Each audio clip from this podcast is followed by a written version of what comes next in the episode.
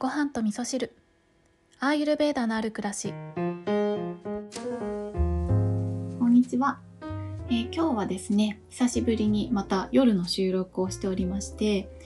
えー夜はねあんまり頭が働かないということがあるので一発撮りで終わるように先ほど、えー何をお話しするかを紙に珍しく書きました。いつもはねあのアドリブでその時に話したいことをだいたい頭で考えてお話しするっていうことをしてるんですけど今日はですねさっき月島に行ってねもんじゃ焼きを食べてきたんですけど帰りは川沿い隅田川沿いをねずっとお散歩しながら帰ってきて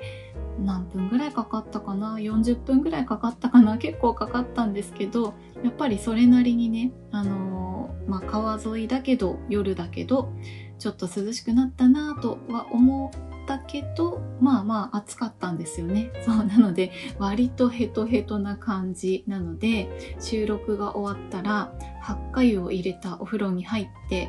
え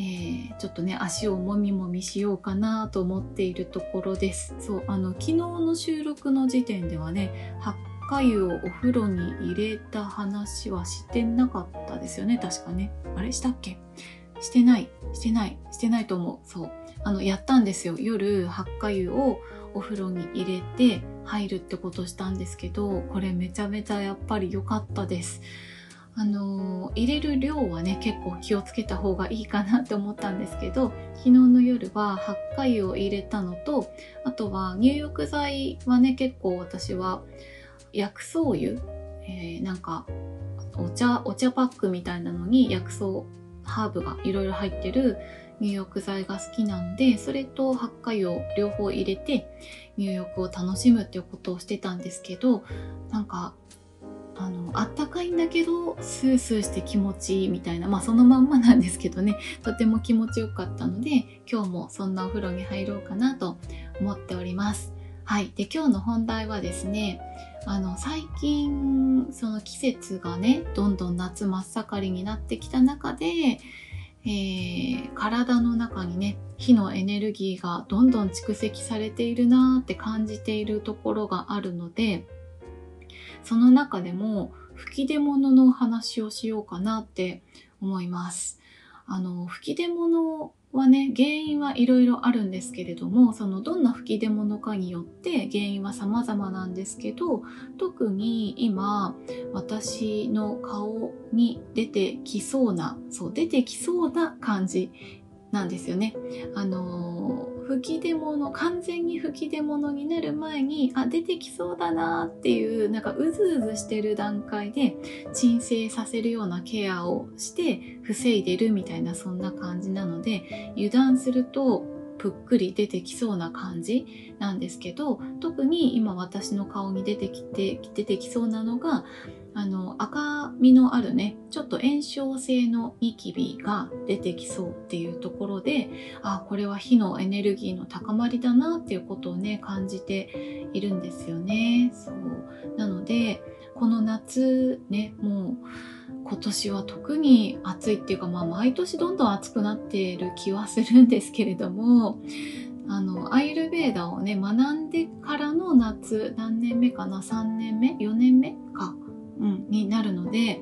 だんだんね季節の中で自分の中のエネルギーがどんな風に変化していってるのかなっていうのは体感できるようになったんですよね。まあ、それもあって吹き出物が出てきたっていうのがあこれはピッタが高まってきてるなってことをね感じられるようになったんですよね。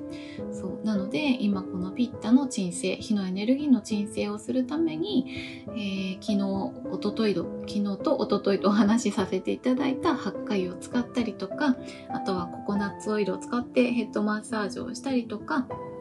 あとはあの吹き出物のあの原因、まあ、共通して言えるどんなタイプも共通して言えるのは消化力がねちょっと弱まっているっていうサインだったりもするので、えーなるべく消化にいいものを食べるとか消化のサポートになるように、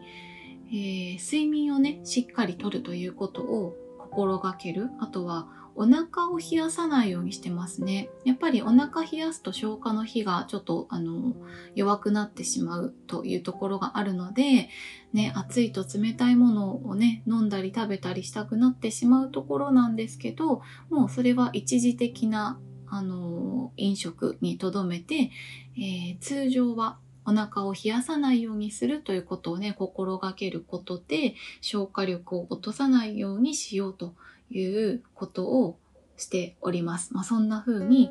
吹き出物になりそうな状態というのをもうね、あの、出てきそう出てきそうっていうところで抑えるっていうね、そんなセルフケアを心がけている今日この頃です。はい。ということで今日は、まあ、ちょっと短めの配信なんですけどね、もう今日はあの40分ぐらい歩いてだいぶヘトヘトで暑い中を歩いたのでピッタのエネルギー火のエネルギーもだいぶ溜まってるだろうなっていうところはあるんですけど、まあ、このピッタのエネルギーがねたくさん体の中に溜まっていくっていうことは同時にあの疲れやすくなっている状態ということもあるのであのゆっくりとね疲れをとって、まあ、アイルベーダの言葉で言うとバータを鎮静させるっていう感じなんですけど風のエネルギーも鎮静させる、まあ、特にね私はお風呂で鎮静させるっていうのが好きなので吹き出物のうんと悪化を防ぐためにもお風呂でねちょっと疲れを取るっていうことをしたいなと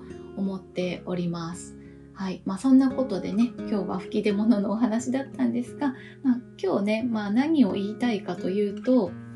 この体からのお知らせなんですよね、吹き出物っていうのはね。だから吹き出物が顔に出てきたら、なんか見た目的にとか美容の観点で嫌だなってことはあるんですけど、でもそれもまた一つね、季節の変化とともに変わっていく体からのこの体の変化体が変化しているよっていうことのお知らせなのであの早めにね気づいてあげるっていうことをすればあの全然問題なくあの鎮静させていくことはできるなというふうにね感じてます。あの特にね最近ここ2日ぐらいでえっとね2件ぐらいあったんですよねメッセージいただいた中で喉の炎症が最近ちょっと気になるっていうメッセージをいただいたんですよね。で、その方には直接それぞれメッセージを返事したんですけど、あの、もしね、今喉の炎症気になってるって方いらっしゃったら、まあ、それはそれでまた炎症っていうのはピッタの高まり、火のエネルギーの高まりでもあるので、えー、火を落ち着けるっていうことが、まあ、火と風を落ち着けるっていうことで、あの、疲れをえー、溜めないようにするとか消化力が弱くならないようにするとかあのココナッツオイルでヘッドマッサージするとかそういったことも有効なんですけど特に喉の炎症っていうところで私が、えー、自分でやるセルフケアっていうのをリスナーさんにお伝えしたのはあの鼻うがいする時のねえーと、ぬるま湯の中にターメリックを入れてあげるんですよね。でターメリックは抗炎症作用があるので私はなんかなんとなく喉がイガイガするなとかこれから喉が痛くなりそうだなっていう時があったら必ずターメリックを入れた鼻うがいをしたりとかあとは普通に、えー、ぬるま湯にターメリックを溶いた、えー、自作のうがい薬でうがいをするとかねあとは蜂蜜にねターメリックを混ぜたものを舐めるとかそんな感じでケアをしたりとかしてますはい。ということで今日はいろいろお話しさせていただきましたけれども、まあ、夏真っ盛りということで体のお知らせ変わるよねっていうそんなお話をさせていただきました。あの、ハッカ油のね、活用法は結構皆さんからお便りいただいたりとかもしているので、それはまた明日にでもね、ご紹介できたらいいかなと思っております。それでは皆さん、今日も良い一日をお過ごしください。今日も聞いていただきましてありがとうございます。